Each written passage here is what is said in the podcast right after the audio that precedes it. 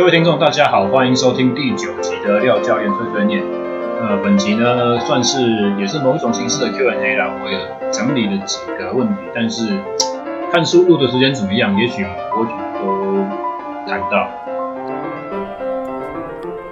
首先呢，节目开始之前要先插播一个小广告啦。我的姐姐廖金明，她是旅美的钢琴演奏家，呃，美国的辛辛那提大学钢琴演奏博士。那目前他任职在加州州立大学的 Fresno 分校，呃，音乐系。你们在这个系列的廖教练碎碎念所听到的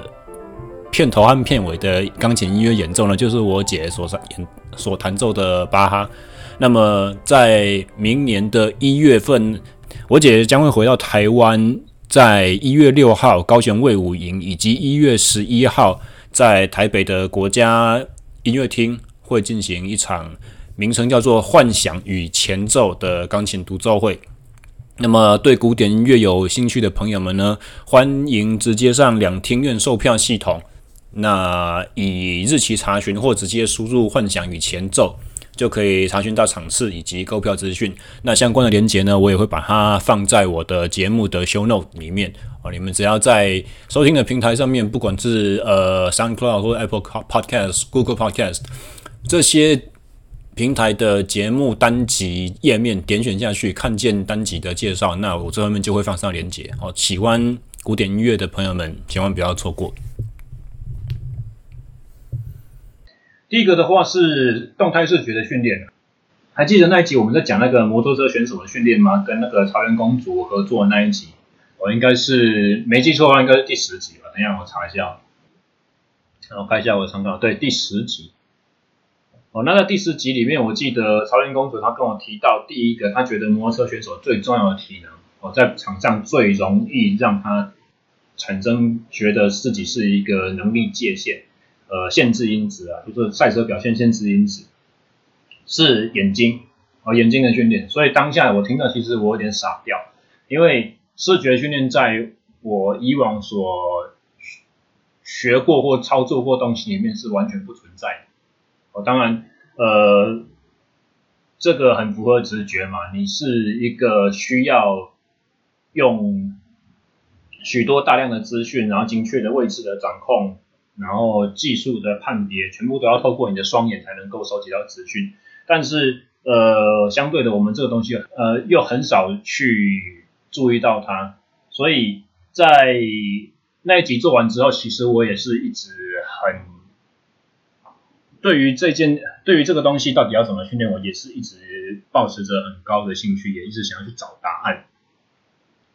那么，如果在网络上面搜寻一下视觉相关的训练的话呢，多半它其实跟手眼协调是分不开关系的。譬如说，我们在我们在赛车那期节目里面也提到了有一些灯号的，或者说跳跳球的训练，哦，就是灯亮灯灭，你要去拍打它，或者是遮住那个光，然后甚至是说看见光的颜色不同，要去针对一些。呃，做反应那是仪器的，但是像这些反应性质的，包含呃要去抓到东西，要去拍打的，要去做出反应的，它都脱离不了一个问题是什么呢？就是它有身体移动的成分在里面。你的手够快、够精准，你的成绩也会好；你的下肢肌力够好，你的爆发力够强，你的位移够快、够精准的话，你的成功率也会提高。所以就是说。这种训练怎么样？它不是单纯视力的问题了，而是一个综合的呃能力展现。当然，他们可能是很好的训练，但如果你的真正限制因素是视觉、是视力的话，或是眼珠子的快速移动的话，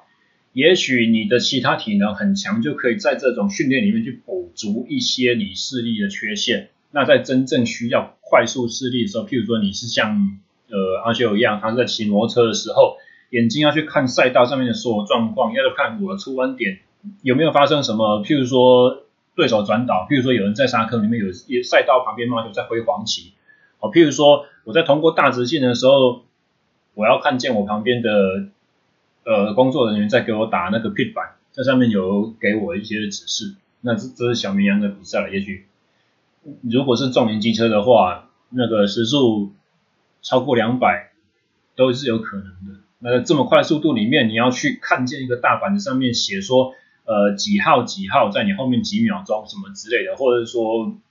设定调到多少哦。以 MotoGP 选手来讲的话，他们的引擎会有很多种不同的 mapping，那个叫做呃行车电脑的那个供油策略，有很多种不同供呃的供油策略可以选。那可能依据比赛赛事进行到一半的时候，团队从他的赛车遥测数据上面。据说看到一些油量，或者是看到一些引擎温度，看到一些胎温的这种监测，胎压会依据这个东西去建议选手说，你现在要转到哪一个动力配置会比较适合你目前的作战模式，或者是比较有机会撑得完你这场比赛，不然的话可能剩下他两圈三圈它就没油了。像这些资讯的话，你要看见有一些现在当然比较先进啊，是在仪表板上面显示，那以前比较早的话是在呃通过大直线的时候从工作区伸出一个。看板出来要可以看这样子，或者说更单纯一点，比如说我在做刹车的时候，高速要进弯要刹车的时候，你眼睛要去看赛道上面的哪一些标记点，比如说大型的国际赛车场可能会有标示牌，会有说四百、三百、两百、一百公尺，我到进弯点之前的这种大型的标牌。那如果没有的话，是小型的卡丁车赛道，或者说像。像国内选手比较习惯去的一些呃适合跑房车的这种，呃像以前的大鹏湾呢，或现在是力宝赛车场，这种也许你就会变成说你在赛道上面你就要自己用眼睛去找一些标的物，呃，所以说如果像这种的话，这个是真正考验你的快速视觉，然后大脑要能够判别。做出一些反应，而这些反应呢是怎样？是单纯的操控动作，而不是包含的伸手或者说踏步的位移动作的话，我的意思就是说，如果视觉训练是非常的重要，我会希望在进行视觉训练的时候，能够尽量摒除其他任何身体素质所可以带来的影响。因此，我在找寻训练方式的时候，或者是我在思考自己训练方式的时候。我会试试看，比如说我在捷运站里面走的时候，我上下班的时候人群很多，我会给自己随机的下指令，比如说我要找到五个红色的东西，我眼睛就要在所有的人群里面搜寻，或者是广告看板搜寻，我就看见这个人他拿了红色的包包，我那个人穿着红色的上衣，然后广告看板里面女生的裙子是红色的，然后哪个人穿的眼脚上的是红色的高跟鞋这样子。我必须要快速随机的用我的动态视觉去扫视所有的物体、所有的人、所有的包包配件，甚至是可能是呃 L LED 的那种告示牌上面在跑的字，这就包含了怎样？就是你的眼睛要快速扫视，然后辨识图形的这种能力。哦，所以这个是这一些东西的话，像这种东西就是很适合在日常生活通勤的时候做，当然。比较建议是在走路的时候啦，哦，你如果是稍微高速一点骑脚踏车或者是骑摩托车开车的时候，那就很糟糕了，因为你有可能在做这些练习的时候，你会忽略到真正重要应该要看的路况，旁边冲出来的小狗、小猫、小孩子啊，是红绿灯绿变黄变红这种东西，那你可能会有一些生命的危险，所以走路的时候是蛮适合的。但是这些基本上都是怎样？它还是一些方法的应用而已，它还没有办法。呃，很有效的去标准化，它也没有办法去数据化，让你去看到成果，它就只是一个练习了，让你知道哦，我有意识在做这种训练。像什么，还有什么？另外一种就是，其实呃，在某一些中国传统武术里面，它也有眼睛视力的训练。呃，练习方法可能是单单独站在原地，你把手向上、向下，或者从外面。身体的侧边做大幅度的绕半圈、绕半圆这样子，然后你用自己的眼睛去看。当然，在这看的过程中，你尽量是呃，他其实没有提出什么限制，你是可以转头的哦。但是基本上，像我们在跟阿修做的那期节目里面有谈到说，现代人啊，尤其是有近视的，你是戴的那种外框式近视眼镜，而不是用隐形眼镜的话，啊，你的视觉就会呃，无意间你就会被。框在你有镜片的视线范围以内，而你的眼珠子的动呃活动就不会像没有镜框限制的人那么灵活，所以像是在做这样子的用眼睛去追手这种呃视觉练习的时候呢，我会比较建议就是头不要摆，那就是真的只有用眼睛去追，甚至是因为其实。物体在空间中三 D 的方向移动，有水平的，有垂直的，然后还有远远近的需要去做分析嘛，对不对？所以当我在用这种眼睛看手的时候，眼睛看眼珠子的活动去追手的时候，有一个很好的方式是怎样？你的手在做水平移动的时候，你就把你的手指头做垂直面，哦，你的你就把五个手指头指向上方，这样子你在侧面你在追瞄你的手的时候，你就会发现说，哎，你如果眼睛追不上的时候，你的那四五只手指头会变糊的。哦，水平移动的时候，你手指头应该要朝上方，那你就可以看到，那你就可以知道说，你的眼睛是不是真的有效能够追到你的手。那相对的呢，如果你的手在做垂直面上面的移动的时候，你就要把你的手指头指向水平方向。哦，这样子的话，你手如果稍微动快一点，眼睛追不上的话，你的四五只手指头就会变糊的。其实这个是呃，应该会是非常重要，因为我们不只要看得到东西的一个影子，大致上知道它在哪里而已。在运动中，很多时候我们还需要判别说出呃，这个东西是到到底是长什么样子，它给予我的是什么样子的资讯。所以其实差一点就差很多啊！你各各各位听众自己可以试试看，真的用手的移动，然后用眼睛去追瞄，头不要摆，你就是用眼睛去追瞄，你会发现其实你手可以不用动到很快，大概每秒钟差不多一公尺，每秒钟一公尺的移动速度就很够了，就可以给你的眼睛带来很大的挑战哦。所以这个是呃很简单很土炮的练习方式了。那刚刚我们提到了很多不同的。有创意的训练方式，那你去网络上面查的话，也可以查到有一些人的建议，比如说，呃，打棒球的选手说，小时候他的教练会叫他们说，坐火车的时候啊，眼睛去扫射窗外的电线杆或者是树，你去看总共有几只电线杆路过，然后刚开始是糊的，后来就变成可以细细的看见一根一根这样子，啊，或者是说有一些方式是，哦，在搏击类的动作，呃，练习他们也会有说，哦，你去买一袋二十六个英文字母的那种。小磁铁，然后贴在冰箱上面，随机贴上去，然后张开眼睛看，去从 A B C D E F G 找到 Z 这样子，哦，用这种方式去扫射，去认出你要看的英文字。那当然，这种呃方式也可以运用成计时啊，比如说你从 A 找找到 Z，你按个码表，就知道说自己能够这里需要花多少时间。但这些怎么样？相对都是呃，依然比较嗯。你可以说它是缺乏一致性吗？或者是说它是比较难以用系统性的方式用系统性的方式去研究，也比较难用数据化的分析去掌握自己的进步幅度。怎么讲呢？刚刚讲的在捷运站里面做练习的例子，因为你每次所找的东西是不一样的。我这一秒钟我决定我要找黄色，下一秒钟决定我要找蓝色，然后再来我要找绿色，我要找红色。而且这个东西的好处是，所有的状况随时都在变，但是坏处也是在于说，因为所有状况都在变，所以你每一次做的练习跟上一次做的练习品质上无法去类比。你只知道这样子练应该会变好，但实际上你有没有变好，没有办法给自己一个肯定的答案。那像是英文字母这种类型的练习呢，或者是呃，网络上也有一个日本人设计的小游戏，是五乘以五的方格。然后里面就是数字一到二十五这样子，然后你可以用滑鼠去点，那它每个数字每一次更新的话，每一局的游戏数字就是随机重新再排列一次。但是像找字母或找数字这种游戏的话，它其实有一个呃小技巧，我在玩下去之后就会发现说，其实哦你在进行数字一二三四五六七八九或者 A B C D 到 Z 的这种练习的时候，它有一个诀窍是你。不只是在呃搜寻下一个顺序出来的，你不只是在按一的时候，你眼睛开始要去找 F，或者是说你滑鼠点到五的时候，你眼睛就开始要搜寻六，哦，这是其中一个小技巧，不是说点完六之后才开始找七在哪里，哦，这是其中一个。另外一个是什么呢？其实它也是一种有点类似短期记忆的考考验。你在找六的过程中，你可能已经先看到九或八或十，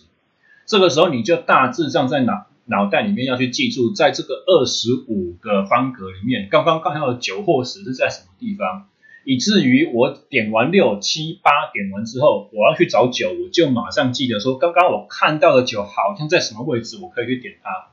所以一样，各位看这种呃概念上算好的视觉训练的练习方式，它其实还是包含了其他元素在里面，包含了你手点滑鼠的这种速度，包含了你能够快速辨别和记忆。我刚才。呃，看到，但不是马上有用，可能是等一下才会有用的资讯，储存在哪里？这种关于大脑的判别和瞬间记忆的能力，这都是很好的训练。但是再次，他们不是单纯对于视力的挑战。哦，所以呃，后来我就自己做了一个实验。哦，如果我的眼睛动的速度，是我想要去训练的东西的话，其他东西就先不要讲，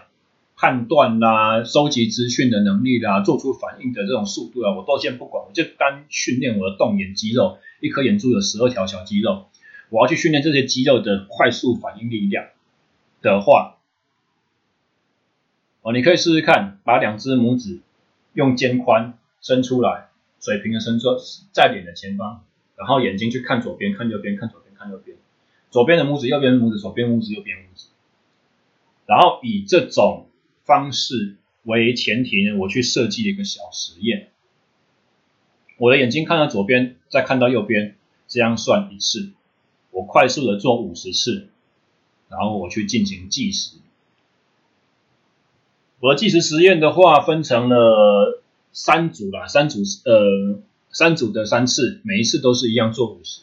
那么第一组的话呢？我在每一次实验中间，每一次的五十下扫射眼睛追瞄的五十下中间，我休息大概不多于一分钟。我没有很严格在记，我大大概就是哦，记完之后放松一下，头转一转，眼珠子转一转，马上就看开始下一趟。那听好，这两组的成绩分别是：第一组的第一趟三十秒，第二趟三十三秒，第三趟三十五秒。所以很显见的，在做眼睛左右这样子扫射五十次，休息时间如果在一分钟上下的话是不够的，因为你第二次开始做这个训练的时候，你的速度就差呃就开始呈现衰退。你看从三十秒到三十三秒，这是百分之十的时间延迟，百分之十的衰退程度。那么以训练学的概念来讲呢，就是你做体能训练，你在进行速度训练的时候，你衰退程度只要大于百分之五。就应该要停止，就不要再继续。我觉得代表说疲劳进到这个影响层面里面太多，以至于你后面所进行的刺激，你后面再加进来的体能负荷都是无效的。因为速度训练要在最高品质、真的最大速度的时候，它才会有效的转化到训练成果上面。至少是在呃冲刺跑啦，或者说拳击手的五秒之内可以打多少拳这种快速重复频率的这种练习里面的话，是有这种。的指导原则在的，它能不能有效转移到眼珠子的训练上面，我们不晓得。我当然现在只是先讲呃我们的实验结果哈，我在做那个眼睛左右扫射五十趟的实验结果。好，所以这个是第一组。第二组的时候呢，我一样每一趟中间只休了大概一分钟左右不到。然后仔细听哦，我的成绩是第一趟三十三秒，第二趟三十一秒。诶，奇怪，竟然稍微快了一点，我休息时间是一样的。然后第三趟呢，又回到了三十三秒。那我们的第一组和第二组中间，我休息的时间大概是五分钟上下，五到十分钟啊，我没有很严格的在计时。但是第二组的第一趟竟然还是到三十三秒这么多，还是跟我从头开始最最先的那个三十秒有三秒的落差，我一样有十趴的落差，有十趴的衰退。也就是代表什么？如果我们是在做一个我们不习惯的训练模式的时候，呃，你的休息时间或者说你疲劳的程度，可能是没有办法以单纯用休息时间去决定，他没有办法说你修到，比如说十分钟就保证下一次的呃训练不受影响。但是本组的第二趟呢，三十一秒，这又带给我们什么样子的讯息？就是说，其实我做这样子练习的时候，我只要是有在出全力的话，也许我的上一趟是可以有很好的热身效应，那我下一趟的时候表现会稍微好一点点。所以这个概念上面又有一点点不太一样，跟我刚刚所说的速度训练的原则，而是变成怎么样？它是有热身和学习和技术学习的成分在里面。因为刚刚我做了一次技术的练习，所以我这趟技术比较好，我动眼的速度可以稍微快一点点。呃，所以这边我们得到两个很冲突的讯息。前一组的经验告诉我说，一分钟不够修；第二组的经验告诉我说，其实一分钟搞不好还好，是可以使用的。然后再来呢，第二组的第三趟又回到了三十三秒，也就是代表说，其实这个一分钟上下的休息，可能还是会造成一点点影响啊。第二趟的话，尽管回到三十一秒有点水准，第三趟又疲劳起来了。哦，我在做的练习的过程中，我也是真正发现到说，我的眼睛在看见左边要折返回右边的时候，有一点点的顿挫。然后我在看左看右看左看右的时候，转眼睛的动作开始变得有一点点迟钝，甚至是。其中有几下，我甚至没有办法确定说，我有看清楚我左边的，我有清楚看到我左边的拇指指甲啦、手指背面的纹路长什么样子。其实没有，我就甩到，也许只是看到我的拳头而已。然后我就赶快要为了求我的成绩，我就马上要看向右边去。好，所以这个是前面两组。第三组的话，因为有了前面两组经验之后，我就发觉说我应该要来试试看，就是休息时间拉长一点。看看能不能让我的呃成绩发挥相对的比较稳定一些些。于是我在第三组的时候，我改变我的策略，我每一趟中间强迫自己休三分钟以上。然后我的第一趟成绩三十一秒，第二趟的话三十二秒，第三趟的话三十三秒。其实相对来讲，你看。就算我休息了三分钟，而且这是我第三组了，第三组和第二组中间休了大概有十分钟上下，我平均的成绩三十二秒，跟刚开始做第一次第一次左右动眼十呃五十下这种训练，第一次我们刚刚讲第一组第一次的训练，我是三十秒整，我到了后面第三组的训练的时候，我的平均成绩是三十二秒，三十二秒来讲的话，跟最佳成绩比起来，大概是百分之六的衰退程度。勉勉强强有接近百分之，那么这要怎么说？你要说我的第三组训练就是无效的吗？哦，也许我们在做这种训练的时候，我们变成说我我没办法用，呃，每一次训练中间只休三分钟的这种模式，而是变成有一点像怎么样？就像之前在讲到那个。呃，最大力量训练模式的时候，有个 Pavel Tsatsouline 他的那个理论，你用每个小时哦单一次的最高品质的训练，然后你的训练的趟数，你的 rep 不要去逼近你能力的极限。譬如说，现在我用，我为什么我用五十次？五十次其实很多，但是因为眼睛的动是很快的。相对于我们任何肢体的活动来讲的话，所以你要得到一个有效的数据记录的话，你你按码表的出来那个数字是要可信、要有意义的话，其实你要累积够多的趟数，你才不会让你手在按码表的开始和结束的时间点那个时间差造成一些误差，造成你结果的误判。而这个是我设计五十趟的意义，否则的话，任何的速度训练不会做到真的很多项，这是其中一个问题。那从我的这三组的三趟，总共做了九趟训练的的成绩来讲的话，呃，也许对于一般人，或者是像，也许我不是一般人的水准，我是比一般人还要差的水准。而对于初学者来讲的话，你要进行动态视力训练，呃，正规化的训练，也许你要采取采取策略就是怎样，你就是单一次，然后休息十分钟以上，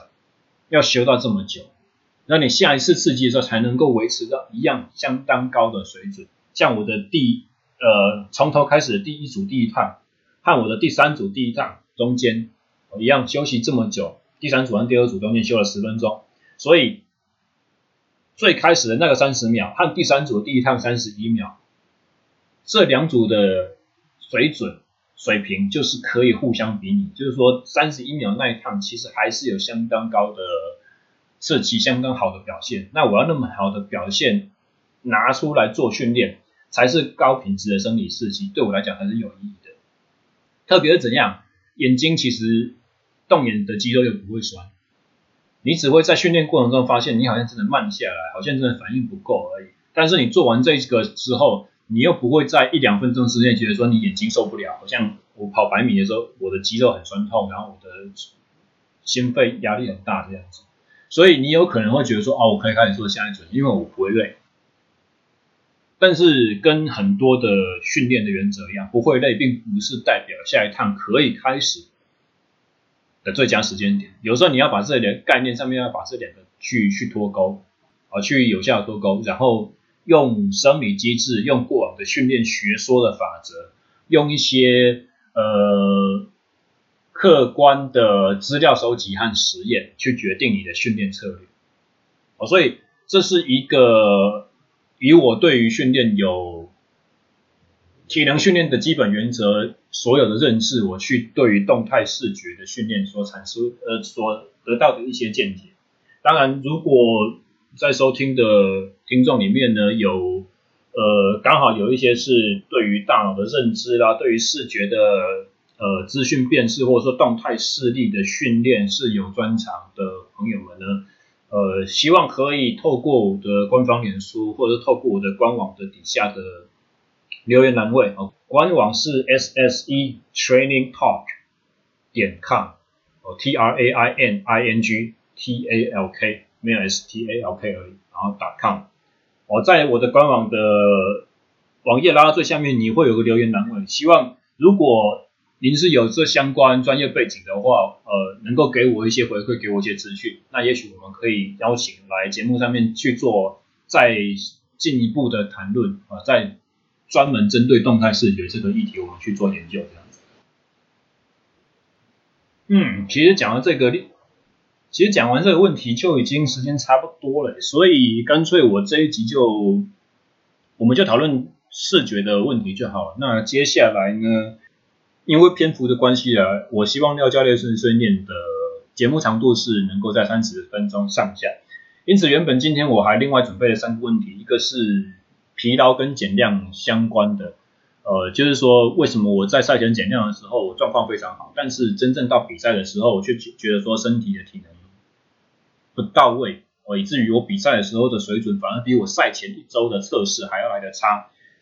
然后第二个的话就是跟肌肉酸痛有关的问题。然后第三个的话是跟一些呃耐力训练的基本原则和观念的一些讲解哦，这三个都是相对比较小的话题，我也许呃我们就留待下次的碎碎念节目，我们再我们再做解答好了。哦，这一集的话，我们就单纯把呃重心放在呃动态视觉这个小研究的小篇幅的讨论里面。那么下个礼拜的话，